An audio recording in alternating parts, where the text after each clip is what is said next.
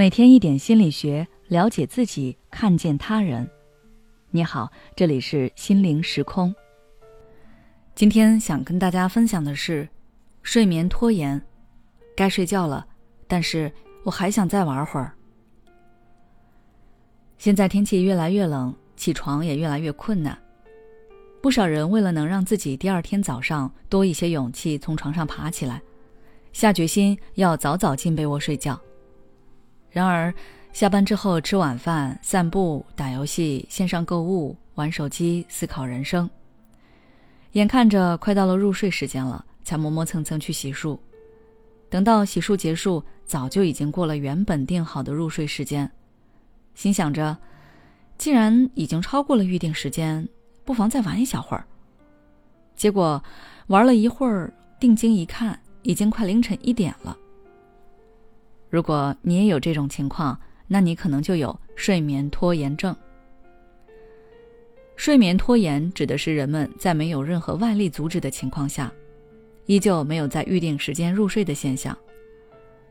出现这种情况，其实是因为夜晚的我们自制力比较差。每个人在白天和在晚上的状态都有很大的差别，自制力也是一样。白天我们需要集中精力去应对工作问题、处理人际关系，还要对抗我们想休息、想要吃喝玩乐的欲望，所以大脑一直处于紧绷状态。一天下来，我们的身体和精力都处于精疲力竭的状态，所以大多数人在夜晚的时候自制力会比较差，而且我们下了班后精神就会放松下来。那些白天被我们压抑下来的欲望，又会重新开始冒出来。出于补偿心理，我们会想要通过打游戏、看小说、追剧等行为来放纵自己，以此来当做白天辛苦工作的奖励。再加上缺少自制力的约束，睡眠拖延就出现了。当我们入睡时间过晚而导致睡眠不足的时候，我们白天就需要耗费更多的精力来集中注意力解决工作问题，对抗欲望。长此以往，我们就会形成越是睡眠不足就越想要睡眠拖延，越拖延越睡眠不足的恶性循环。针对这种情况下，我给大家准备了一些可以打破熬夜循环的小方法。第一，从工作中找到支撑你的动力。睡眠拖延和白天我们的状态息息相关。对于很多人来说，上班是被动的，工作让人感到痛苦。但为了生活，只能如此。这样的想法会让我们找不到工作的意义，还会导致我们工作起来十分吃力，无法从工作中汲取乐趣。因为你不仅需要集中精力工作。还要分散精力出来，去对抗自己不想上班、想休息、想逃离办公环境的欲望。所以每次下班后，我们会更累，也就更想去推迟睡眠时间来放松自己。此时，我们就需要去调整自己的工作态度和状态。一个行之有效的方法，就是从工作中发现或者创造能够支撑自己的动力。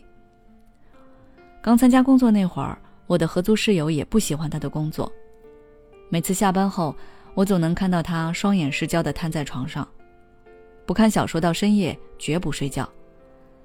但是后来我发现他的状态越来越好，入睡时间也越来越准时。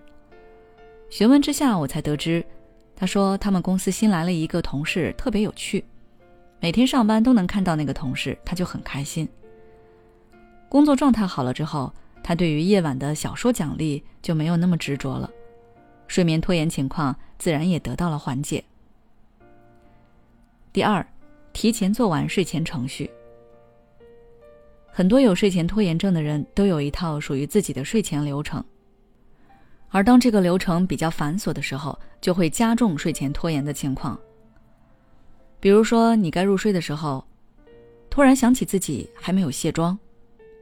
光是想想卸妆的步骤，你就很烦躁，也就会更加想要拖延。针对这种情况，我们可以一回到家就先完成睡前流程。走完了睡前流程，大脑出于习惯，会给我们释放“你该休息了”的信号，困意也就随之而来。而且，等到我们想睡的时候就可以倒头大睡，不用再起来做睡前程序，这样也可以省掉很多时间。最后，我想说，睡前可以适当放松，但是还是要注意早点休息。好了，今天的介绍就到这里。如果你想了解更多内容，欢迎关注我们的微信公众号“心灵时空”，后台回复“睡眠拖延”就可以了。每当我们感叹生活真难的时候，现实却又告诉我们，生活还能更难。